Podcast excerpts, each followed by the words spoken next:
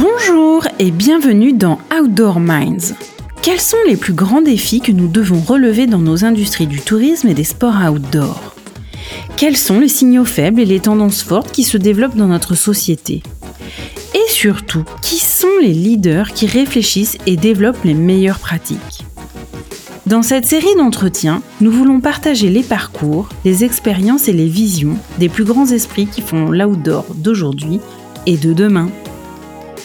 C'est la rencontre d'Ariane Favier, experte du capital immatériel des entreprises et en particulier des marques, et d'Armel Solélac, spécialiste de prospective et de stratégie de marque, qui a donné naissance à ce podcast.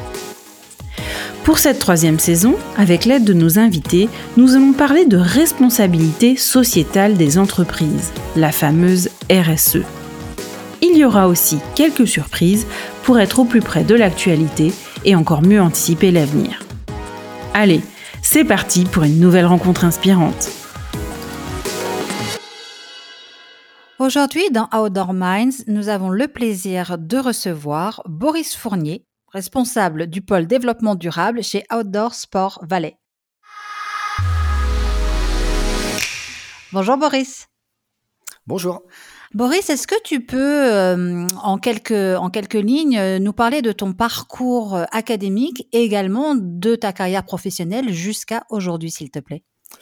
Alors mon parcours académique, moi, il se, il a vraiment pris sens à partir de mon master, où j'ai compris ce que c'était finalement avoir le plaisir d'aller à l'école, parce que j'ai fait un master sur la responsabilité sociale des entreprises, et donc là j'ai découvert vraiment une, un sujet qui me, qui me passionnait. Suite à ce master-là, je, je, suis parti voyager. Ça fait, euh, je pense, tout à fait partie. Alors, c'est un, un, un, passage entre le parcours académique et la carrière professionnelle, mais je pense que c'est euh, c'est super important et c'est important de le mentionner parce que euh, parce que ça change aussi la vision du monde et de la société qu'on a. Et puis, au niveau professionnel, j'ai, je suis revenu en travaillant dans le social, sur, en lien avec les entreprises de la de la de la de l'insertion par l'activité économique et donc euh, sur le territoire de l'Isère. Euh, en aidant euh, les structures, euh, que ce soit des entreprises d'insertion ou des chantiers d'insertion, euh, à, à, se fédérer, à travailler ensemble. Et ensuite, euh, je suis arrivé à OSV, Outdoor Sports Valley, en Haute-Savoie.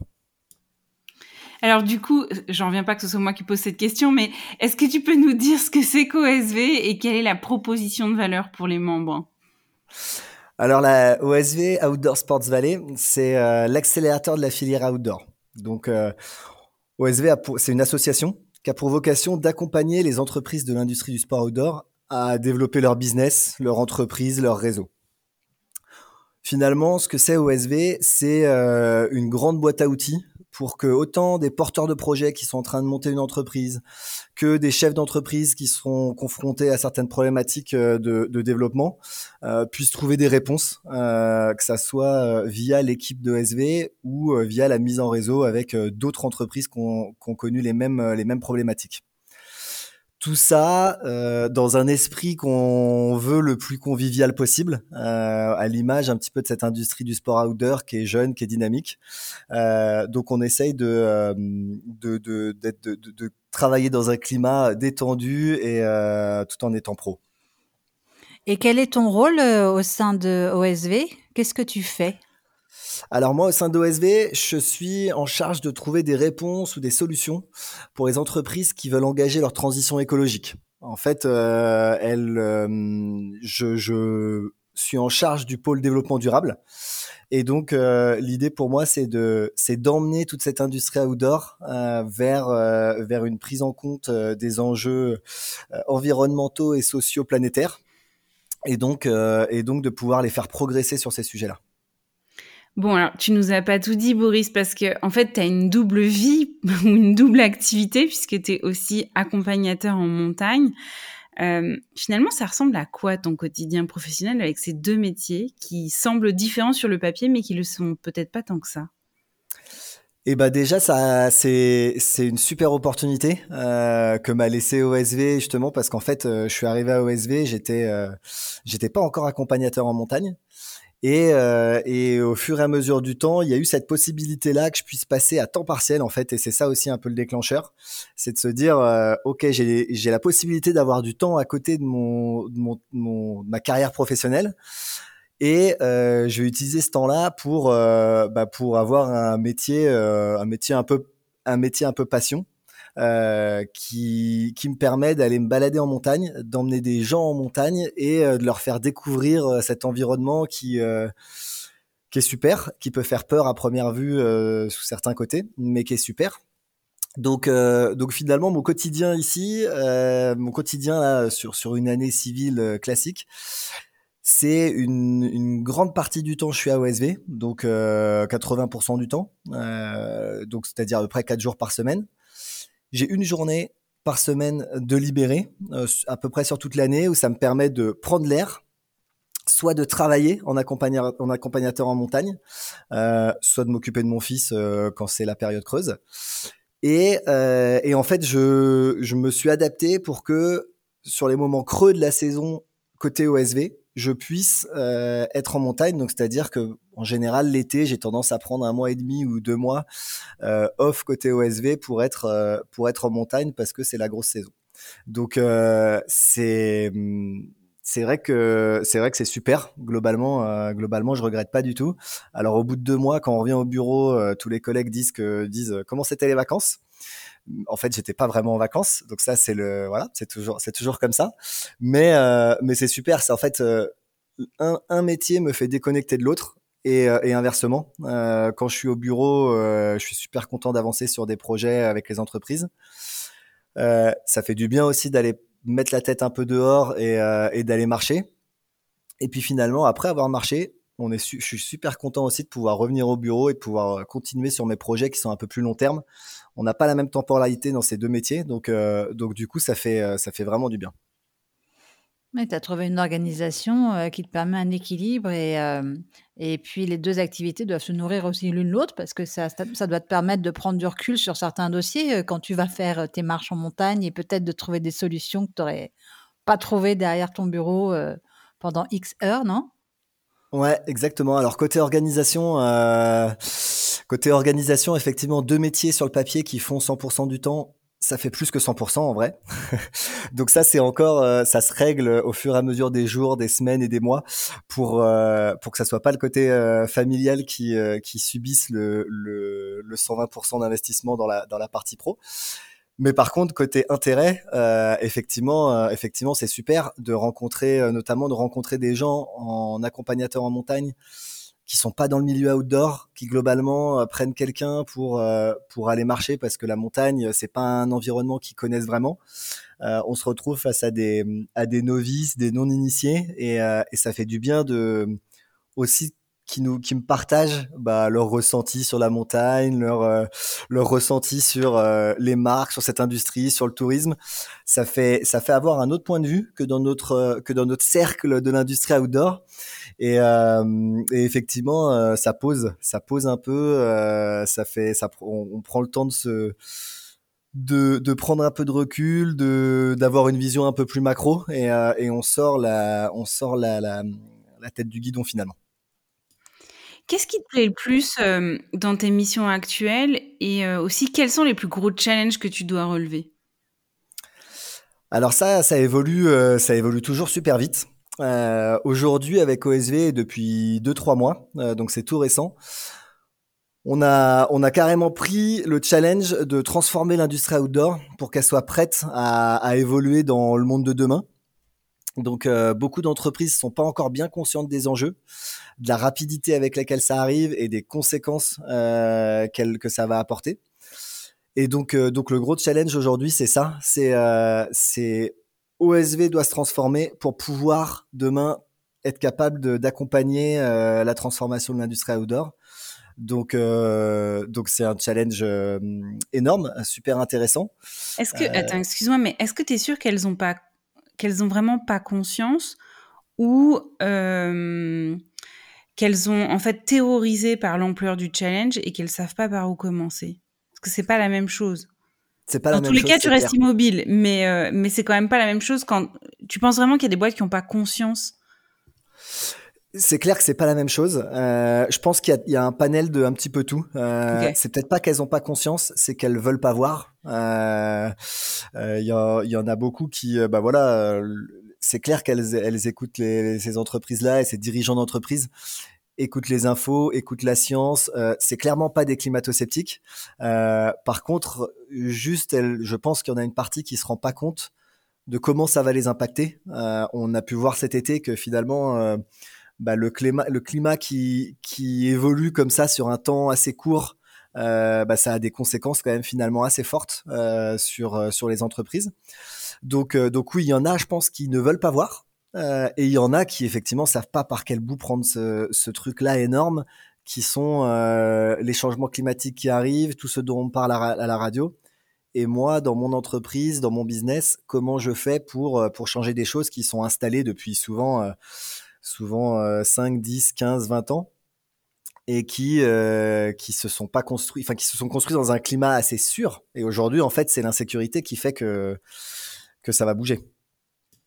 C'est l'insécurité qui fait que ça va bouger. Waouh. bah, en tout cas, je sais pas si c'est ça. C'est l'insécurité qui fait que les entreprises vont devoir faire changer leur modèle d'une manière euh, soit souhaitée, soit forcée, et, euh, et, et, elles vont, ça va, ça, ça, se rapproche en fait, ça va aller très vite. Et c'est vrai que c'est vrai qu'on se rend compte que dans l'industrie outdoor, il y a beaucoup de choses qui ont été faites. Il y a plein de entre guillemets, sans être péjoratif, mais il y a plein de petites actions à droite, à gauche, même au sein d'une même entreprise. Il y a des choses de fait. On peut pas dire qu'elles ne font rien. Par contre, pour beaucoup, c'est pas encore à la hauteur des enjeux.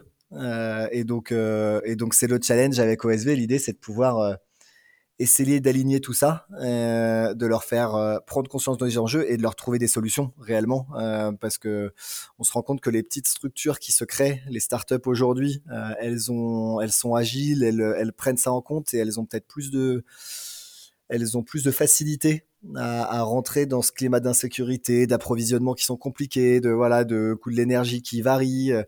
Les, entreprises qui se créent ont ça dans leur ADN euh, alors qu'une entreprise qui est installée depuis 30 ans et qui n'a pas été habituée à, jouer avec ces variables, euh, bah, c'est plus compliqué.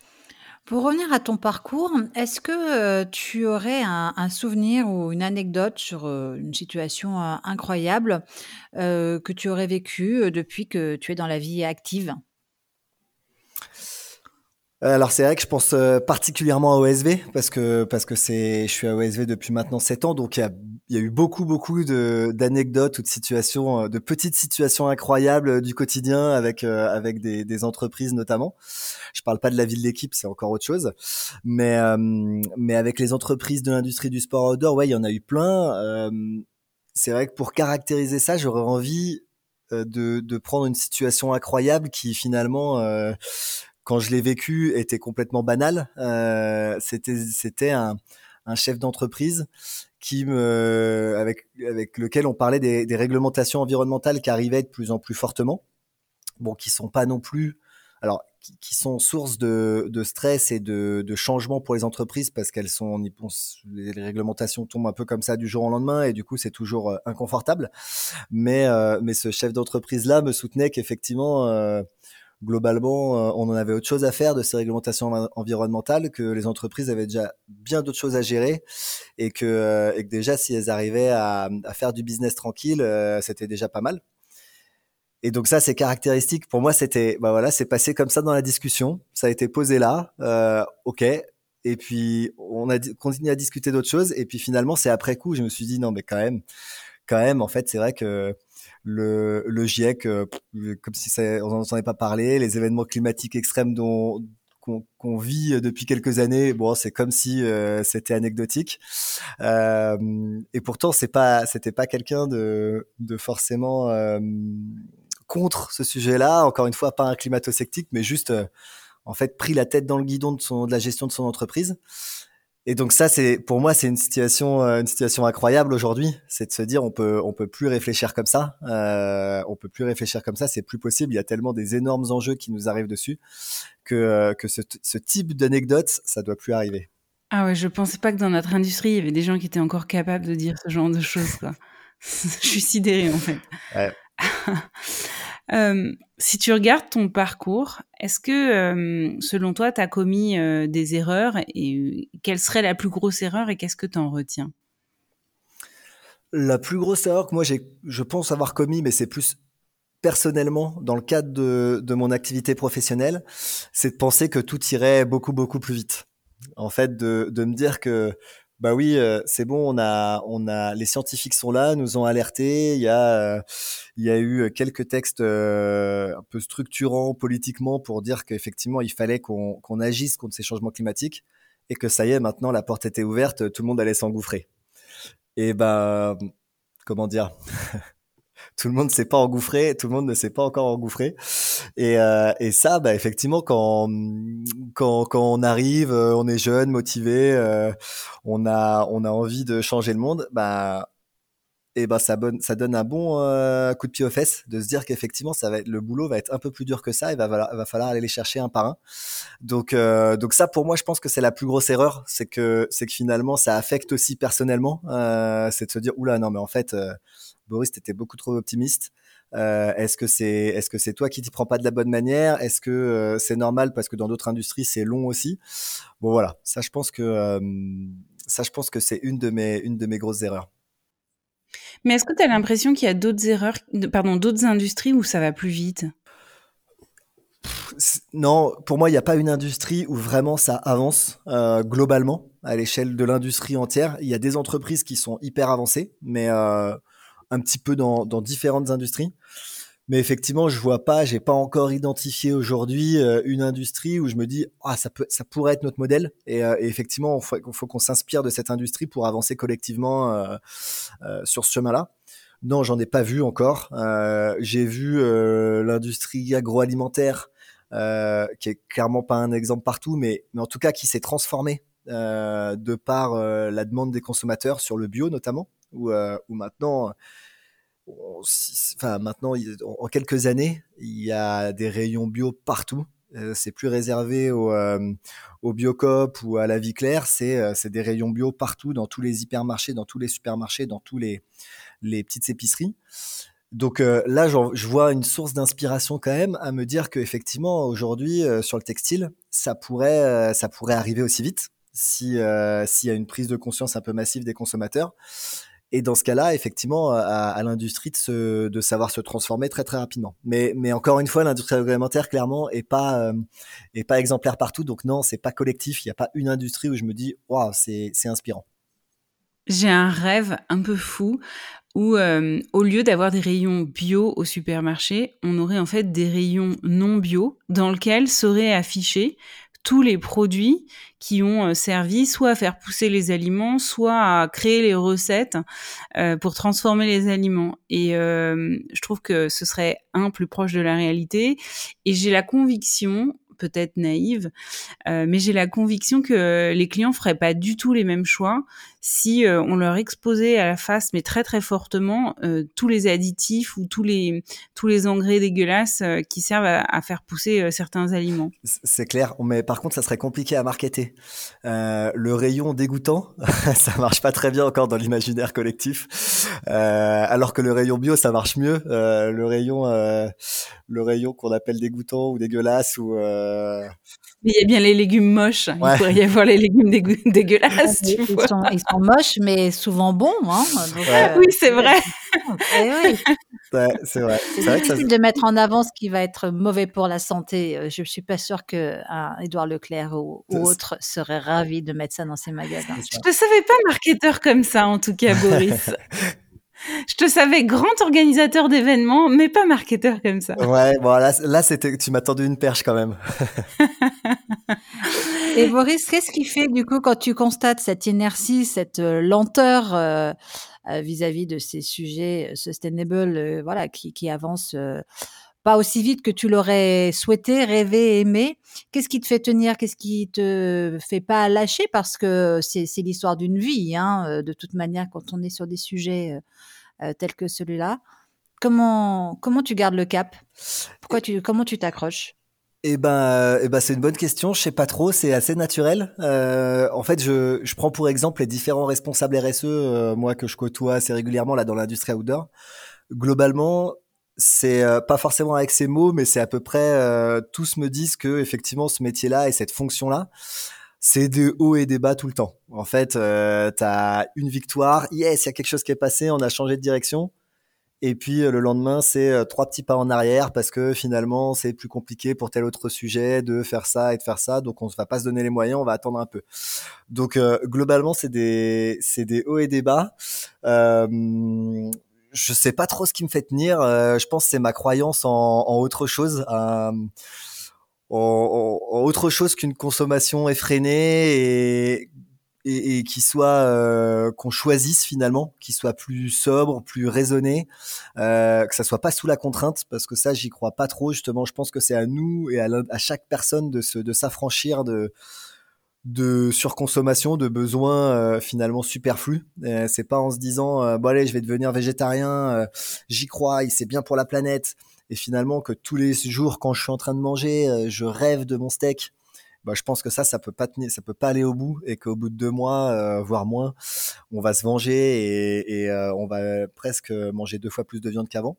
Donc, je crois pas à une, à une consommation un peu sous la contrainte, se dire il faut être sobre et maintenant on va vous l'imposer. je crois vraiment à, je pense qu'il faut qu'on qu'on se libère de tout ça et que et qu'on arrive à à, à, mettre en face de nous les, les vraies choses qui ont de l'importance. Euh, et globalement, je pense que c'est pas le dernier iPhone qui, euh, qui, qui, va nous, qui va changer le fait que qu'on soit heureux ou pas dans la vie. Donc, je pense que c'est ça qui me fait tenir. C'est euh, c'est à mon avis, on a besoin d'autre chose. On a besoin d'une société apaisée et, euh, et plus et plus sereine et plus heureuse. Et, euh, et à mon avis, c'est bah voilà, c'est le combat euh, sans, vraiment me le formuler. C'est un peu le combat que j'ai dans la tête au quotidien, en me disant, ben je pense qu'on est, on mérite mieux. Et, euh, c'est ça qui fait tenir finalement. Et comment tu, tu peux envisager de faire évoluer les, les consciences justement face à ce sujet? Quand on voit, tu parlais des iPhones et autres, de tous ces, toutes ces injonctions contradictoires dont on est bombardé en permanence finalement Ouais, bah ça c'est encore une fois, euh, j'ai voulu euh, il y a quelques années être euh, un peu plus optimiste et en pensant que ça allait aller beaucoup plus vite. encore une fois, ça m'a appris quelques, j'ai pris quelques leçons là. par contre, ce que j'en retiens, c'est c'est de la patience. c'est de la patience parce que finalement, finalement, c'est c'est convaincre un petit peu par un petit peu jour après jour, mois après mois, année après année. Euh, je crois beaucoup, je, ouais, je, je, crois de plus en plus à l'inspiration, à, à pas rentrer dans des débats, à essayer de convaincre, à essayer de voilà, mais euh, mais à dire bah en fait moi je vais le faire, je vais m'imposer ça parce que j'y crois et je trouve ça chouette. Euh, et puis ça va donner envie. Alors peut-être pas aux personnes à, que, à qui j'avais en tête, mais en tout cas ça va donner envie à certains qui qui, euh, alors pas forcément moi, mais tout le monde, qui auront vu cette personne-là se déplacer en vélo pour aller au boulot le matin, même, euh, même quand il fait zéro degré, et, euh, et qui arrive au matin, qui est, le matin au bureau, qui est réveillé, qui est, euh, qui est en forme, qui est frais et dispo. Et ben peut-être que ça va donner envie à une, puis à deux, puis à trois personnes de le faire, de se dire bah allez, je vais laisser ma bagnole euh, au garage et puis moi aussi, je vais essayer de prendre un vélo. Et puis je vais, alors je vais prendre un vélo électrique parce que je suis pas forcément euh, un super cycliste. Et puis ça va m'aider. Et puis voilà. Et puis donc l'inspiration, j'y crois pas mal. Euh, même si, euh, même si clairement personne n'est exemplaire, euh, on a tous nos contradictions et, euh, et, effectivement on nous aide à en avoir aussi euh, de par de par toutes ces injonctions contradictoires dont tu parlais. on nous aide à avoir des contradictions, mais mais c'est normal. Enfin à un moment donné, moi j'ai beau j'ai beau croire en, au fait qu'il faut qu'on change et il faut qu'on arrête que le pétrole soit la source de de toute notre euh, de toute notre journée au quotidien. Et pourtant, bah, j'ai quand même une voiture. Euh, je prends quand même ma, voiture pour aller euh, en week-end, euh, voilà. Et donc donc du coup, on n'est pas exemplaire. Je suis pas, je suis pas zéro émission pétrole, pétrole, même en tant que, enfin, je suis pas zéro émission carbone, même en tant que responsable RSE.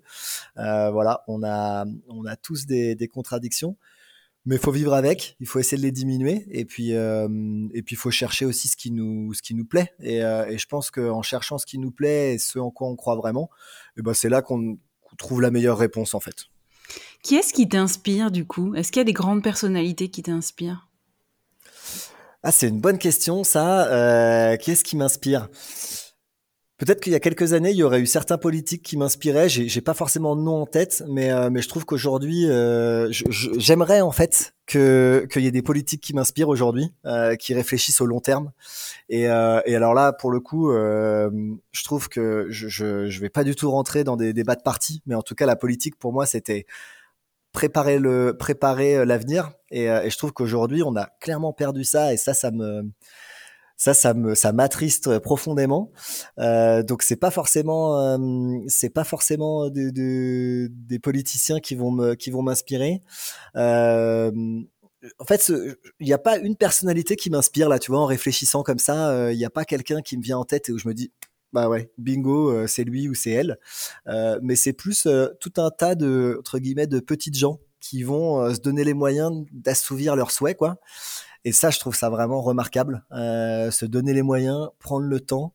Euh, moi, quand je me lance dans un nouveau projet et que euh, et que ça prend euh, et que ça prend du temps et que je vois les choses qui avancent pas et que si je prends l'exemple d'accompagnateur en montagne, c'est un diplôme qui est long, qui dure quasiment trois ans. J'ai l'impression que ça avance pas ce diplôme. Et pourtant, bah, au bout de trois ans, je suis super content de l'avoir fait et de voir des gens qui qui voilà qui s'investissent dans quelque chose qui prennent le temps d'apprendre, qui prennent le temps d'essayer, qui prennent le temps de mettre les de, de le mettre les mains dedans et ben ça, ça me, ça, ça m'inspire. Donc, euh, donc c'est plein de gens que je croise au quotidien qui, où finalement je me dis, euh, waouh, mais, mais ouais, euh, prenons le temps de faire les choses, de faire ce qui nous plaît, voilà. Et du coup, on t'a invité parce que tu es inspirant, évidemment. Quelles ont été pour toi tes grandes satisfactions ou tes grands accomplissements, ce dont tu es le plus fier finalement? Et eh ben, euh, au niveau pro, euh, au niveau pro et notamment euh, et, perso, ouais, mais au niveau pro, notamment euh, à OSV, euh, c'est vrai que je, je, reviens pas mal sur OSV parce que ça fait quand même 7 ans que je suis là et en 7 ans, on a le temps de se, de se dire, ah bah voilà, voilà mes objectifs, les objectifs que je me fixe. Et puis on a aussi le temps de se dire, ah bah voilà tout ce que j'ai pas atteint. mais globalement aujourd'hui, et c'est assez récent, je suis super content que l'association, elle est, elle est elle est pris en main ce sujet euh, de la responsabilité sociétale des entreprises, qu'elle est élevée euh, comme pilier central de ses actions et de son et de, son, et de sa mission finalement. Euh, et ça, je pense que j'espère en tout cas, ou en tout cas, je me satisfais à dire que je suis je suis pas innocent dans tout ça. Et, euh, et c'est c'est c'est top. Je pense qu'on a besoin d'une d'une association qui fédère une industrie et qui dit bah en fait on a compris les enjeux, on va vous y, on va vous aider à à les comprendre et à trouver des solutions. Donc ça, je suis super euh, super content de ça. Euh, le fait qu'on arrête de dire bah voilà en fait euh, le développement durable ah oui vous avez une question de développement durable? Bah c'est là-bas c'est le bureau au fond non en fait là ça va être la préoccupation de tous et de toutes ça c'est génial et puis dans la vie, dans la vie perso, je pense que c'est de mener de front plusieurs vies finalement, que ça soit la vie de famille, de papa, de bricoleur de maison, d'accompagnateur en montagne et de salarié. Euh, ça, c'est top. Ça me fait, euh, ça fait prendre euh, un recul sur les choses qui est super. donc, et donc, c'est ça, je pense, dont je peux être super content. Alors, l'industrie de l'outdoor, elle a beaucoup évolué ces, ces, dix dernières années. Quelles sont les évolutions qui t'ont le plus marqué? Bah forcément, pour moi, ça va être euh, en lien avec euh, en lien ce que je fais, mais c'est la prise de conscience et la volonté de se mettre euh, au développement durable entre guillemets. C'est c'est la volonté d'intégrer ce sujet du développement durable dans les entreprises. On ne sait pas par quel bout le prendre, mais par contre, on sait qu'on va essayer de s'y mettre par petites touches, à droite, à gauche, d'une manière plutôt incomplète dans un premier temps. Euh, on est encore dans ce premier temps, mais en tout cas, ça, évolue. Et donc ça, c'est pour moi la plus grosse, euh, la plus grosse révolution là des, dernières années dans l'industrie euh, outdoor. Maintenant, maintenant, ce que, ce dont je rêve aussi, c'est, c'est qu'on fasse plus la même chose qu'avant, en mettant juste un petit peu de matière recyclée ou un petit peu d'éco-conception dans mes produits c'est vraiment qu'on cherche à, changer complètement de modèle parce que parce que globalement, sans ça, je pense qu'on est voué à l'échec, euh, que ça soit l'industrie outdoor, mais tout le reste. Euh, et donc ça, c'est un vœu pas que pour l'industrie outdoor, mais c'est pour l'ensemble des acteurs économiques. C'est se dire, euh, il faut Il faut plus qu'on réfléchisse comme avant. Il faut que maintenant on, cherche, on cherche à gagner de l'argent parce que globalement, il faut pas que ça soit un tabou. Clairement, les entreprises, il faut qu'elles gagnent de l'argent. Elles ont des salaires à payer, mais par contre, on va, on va gagner de l'argent différemment. On va on va, s'appuyer sur l'économie circulaire, on va s'appuyer sur la fonctionnalité, on va voilà, s'appuyer sur d'autres choses qui sont clairement pas innées, euh, pas faciles à prendre en main, mais sans ça, sans ça, on n'y arrivera pas. C'est le plus gros défi, à ton avis, qu'on doit relever, c'est le changement de modèle? C'est ça?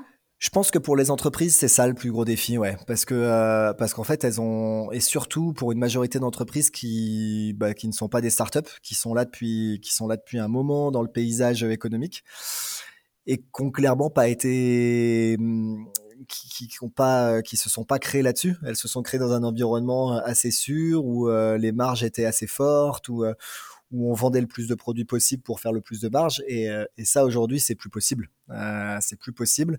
Donc, il va falloir vendre moins de produits euh, et essayer de maintenir des marges enfin, cohérentes. Donc, donc ça, c'est un vrai challenge pour moi. Et ça, c'est beaucoup plus difficile que mettre un peu de matière recyclée dans un produit. Ouais. Et du coup, c'est quoi les premières étapes que notre industrie doit franchir pour pouvoir faire face à ces enjeux-là? Pour moi, les pour moi, les premières étapes, euh, enfin la première étape d'une entreprise, finalement, pour qui se dit, euh, je veux effectivement euh, être en cohérence avec avec la avec mon temps, avec tout ce que j'entends à la radio et ce que j'entends des scientifiques du GIEC.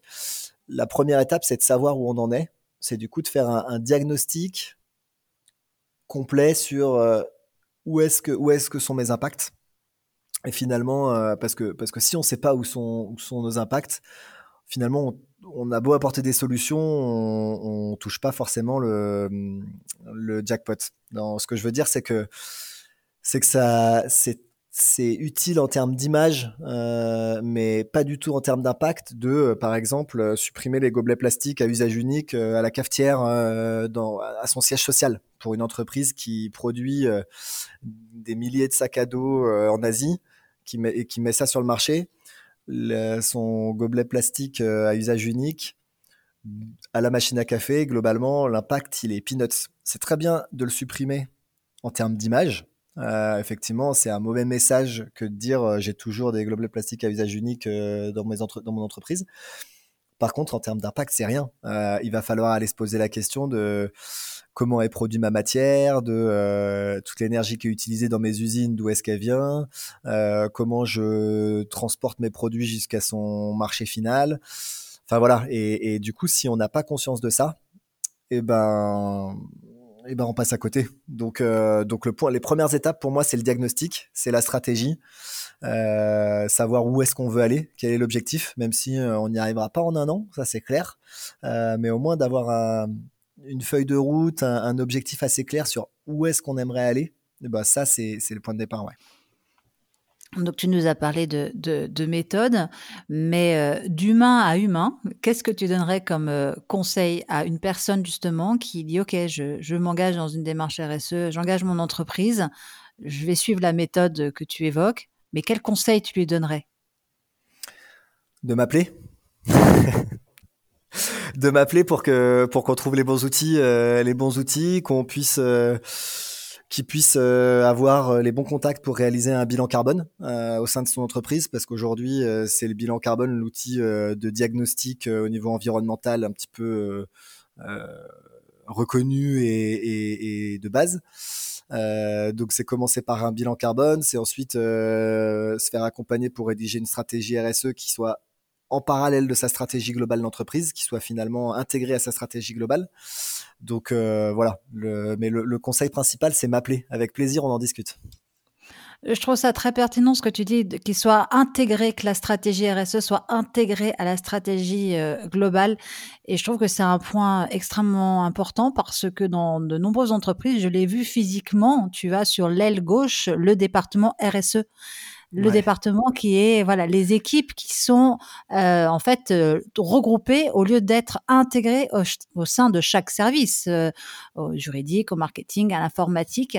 Et, et, je trouve que voilà là il y a une vraie dissonance qui devrait être surmontée pour qu'il y ait cette inclusion de la stratégie RSE au sein de la stratégie globale. Est-ce que tu es d'accord avec ça? Ouais, tout à fait. Et à, 100% d'accord. Et, euh, et, le pire, des fois, c'est quand justement le, département RSE est euh, au fond à gauche. C'est-à-dire que quand tu es au centre, tu vas à gauche, donc tu tombes sur le département de la communication. Et puis, euh, et puis quand tu pousses encore une porte après, tu tombes sur le département RSE. Et, euh, donc ça, c'est euh, c'est effectivement pas des bons signaux pour pour se dire que le sujet RSE, il est pris effectivement comme comme un sujet central dans l'entreprise quand quand, il est sous la direction de la communication, par exemple, c'est effectivement pas du tout un bon signal. Donc, donc oui, oui, c'est clair qu'il faut que la stratégie RSE, ça soit, euh, ça soit intégré dans la stratégie globale. Et d'ailleurs, c'est euh, les quelques, les quelques retours d'entreprises. Euh, on est en train de, moi, je suis en train d'être en lien avec des entreprises qui ont suivi cet accompagnement pour, pour, pour rédiger leur stratégie RSE. Et le, le, plus beau des retours de certains, certains chefs d'entreprise que j'entends, c'est non mais en fait ma stratégie RSE aujourd'hui c'est ma stratégie business en fait euh, et c'est c'est mon opportunité commerciale de demain et ça c'est effectivement comme ça qu'il faut le voir et je pense que ça va devenir de plus en plus vrai donc euh, donc 100% d'accord avec ce que tu dis. Quel est euh, le meilleur conseil qu'on t'ait donné à toi? Euh, ça c'est une euh, c'est une bonne question. Euh, le meilleur conseil c'est pour moi c'est de qu'on m'ait donné, c'est de pas écouter tout le monde. c'est de c'est d'écouter, de prendre ce qui était ce qui était intéressant là-dedans, mais mais pas forcément prendre comme argent comptant tout ce que dit tout un chacun. Parce que au début je me au début je me fiais pas mal à, à l'expérience, à euh, et donc, a des gens plus expérimentés qui me, qui me conseillaient qui me disaient, euh, enfin qui me donnaient leur leur vision du monde, euh, leur vision du monde finalement. Et puis et puis je prenais tout ça. Puis en fait, je me rends compte que non, on pense pas tous pareil et que et que et que des fois, faut écouter, faut prendre, faut prendre ce qu'il y a à prendre parce que dans dans les gens qui ont de l'expérience et qui connaissent certains sujets, c'est super intéressant. Mais par contre, à un moment donné, il faut aussi se fier à son, à son feeling, à son intuition, et que bah, même si on n'est pas expert de tel ou tel sujet, on est quand même capable de, de, pouvoir, euh, bah, de pouvoir avoir euh, une intuition, un feeling, comme quoi il faut aller dans cette direction-là. Ensuite, il faut le creuser, faut le, faut l'alimenter, c'est clair, mais en tout cas, pas écouter toujours tout ce qu'on te dit, et puis, euh, et puis de suivre son intuition. Et est-ce que tu aurais un bon bouquin à nous recommander sur la RSE Ouais, bah alors aujourd'hui le, le bouquin, les bouquins sur la RSE et les bouquins globalement, euh, moi j'aime bien en conseiller, mais euh, mais je me rends compte que pour pas mal de gens, euh, les bouquins c'est un peu rédhibitoire. donc je le, le, les planches que je pourrais conseiller aujourd'hui, c'est c'est Le Monde sans fin, la BD de Jean Covici et de Blin qui est sortie l'année dernière. J'espère que c'est c'est une nouvelle manière pour toucher des nouvelles personnes. Euh, finalement, j'ai envie de dire que les bouquins sur la RSE, c'est un peu comme les documentaires sur l'agroalimentaire ou sur les énergies. Euh, ça va toucher les convaincus et euh, les, déjà initiés. J'espère qu'une une BD comme Le Monde sans fin, ça peut toucher des nouvelles personnes, ça peut faire prendre conscience à de nouvelles personnes. Bah, finalement, l'état de notre société au, au tenté dont dont on parle dans le dans cette BD et euh, pour que pour que justement on puisse comprendre euh, à quel point on part de loin, à quel point on a été euh, biberonné euh, par par le pétrole jusqu'à maintenant et à quel point c'est partout et, et, à quel point il faut que maintenant on, on s'en sorte. Donc donc ça serait le monde sans fin de Jean Covici. Merci beaucoup Boris Fournier d'Outdoor Sports Valley d'avoir été notre invité. Voici les trois points clés à retenir de cet épisode. Voyager change notre vision du monde et de notre société. On ne voyage jamais assez. Le deuxième point, c'est la punchline de l'épisode, c'est que c'est l'insécurité qui fait bouger les entreprises. Et enfin, le troisième point, c'est finalement les étapes euh, à suivre pour pouvoir mettre en place une véritable politique et une véritable stratégie RSE dans son entreprise. La première étape, c'est donc de savoir où on en est, de faire un diagnostic de nos impacts. La deuxième étape, c'est de poser sa stratégie, son cap, et celle-ci, eh bien, elle doit être intégrée dans la stratégie globale, voire devenir la stratégie de l'entreprise. Et ensuite, écrire sa feuille de route, c'est-à-dire toutes les étapes pour réaliser cette stratégie. Et évidemment, troisième étape, mettre en œuvre la fameuse feuille de route.